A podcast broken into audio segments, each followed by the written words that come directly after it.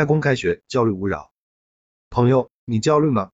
回想一下，你是不是有过把“我好焦虑”“最近压力好大”等类似的口头禅挂在嘴边？日常生活中，我们会因许多事情而产生焦虑的情绪，工作上的焦虑，学习上的焦虑，身体健康上的焦虑。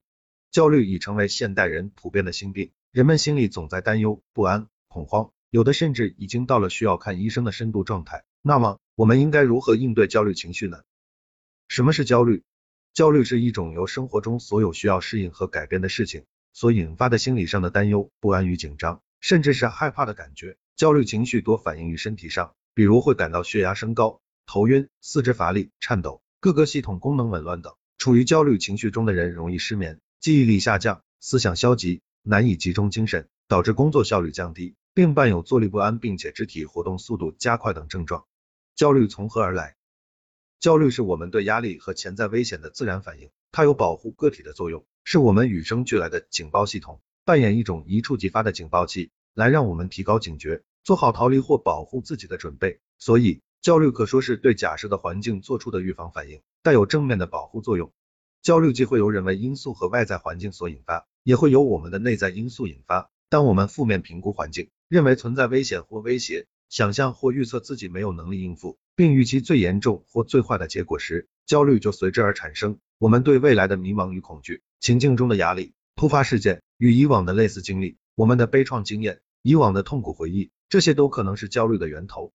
焦虑症五个隐性迹象：过度不可控制的焦虑会使动力变成压力。甚至心理焦虑转化成了躯体的症状，比如有些将参加考试的人在考试前会出现发烧、头痛、胃痛、拉肚子，但是到医院检查却没有任何器质性病变。有临床心理学家表示，冷漠、疲劳、易怒甚至愤怒可能是焦虑症的迹象。头痛、胸痛、麻木、皮疹、脱发等明显的生理问题可能与焦虑症有关。以下是一些隐性的焦虑症迹象：肌肉酸痛零八秒，对于焦虑的人来说。肌肉酸痛是一种常见的症状，他们往往会出现肌肉痉挛或感觉虚弱。瑜伽等运动有助于缓解与焦虑相关的酸痛和肌肉紧张。难以放松思绪，放松对于焦虑的人来说是非常痛苦的，因为缺乏认知上的干扰会使思绪自由化，这只会强化消极的思维模式。如果因为担心某件事陷入沉思或担忧，那么实际上是在提高这种特定焦虑的速度和可及性。焦虑治疗通常用较为安全的思维模式取代消极的思维模式。哈欠连天，焦虑会导致大脑加速运转，由此带来的睡眠不足会导致哈欠连天的表现。打哈欠是身体放松的一种方式，与生理应激反应背道而驰。专家建议焦虑症患者练习方形呼吸，即吸气四次，屏住呼吸四次，呼气四次，屏住呼吸四次，以及深呼吸放松技巧。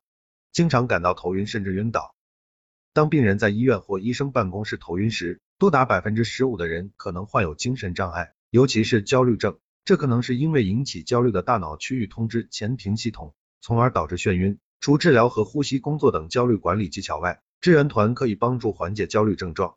肠胃敏感，焦虑通常与压力有关，压力会影响消化系统，口干舌燥、肠易激综合症、食欲不振、恶心、腹胀和腹痛等症状都与焦虑有关。专家建议可以通过锻炼、冥想，并尝试寻找兴趣。鼓励人们努力消除焦虑的压力源，并考虑其他治疗方案，比如药物治疗。如果患者出现严重焦虑的状况，甚至过激行为，应及时到心理科就诊。药物治疗应遵守医嘱，科学合理用药有助于快速调整情绪，同时又结合心理干预，帮助患者恢复平常的心态应对工作与生活。科学管理焦虑特别重要。若你是一个经常感到焦虑的人，就要考虑自己是不是焦虑型性格。在潜意识层面中。是信念影响着我们对环境的负面评估，所以容易导致焦虑。因为自信不足，认为自己没有能力去应对这种危险状况而产生的生理和心理上的不适感。所以，焦虑性格的人要学会改变自己的信念，建立健康的自我形象，要从潜意识开始内化成长。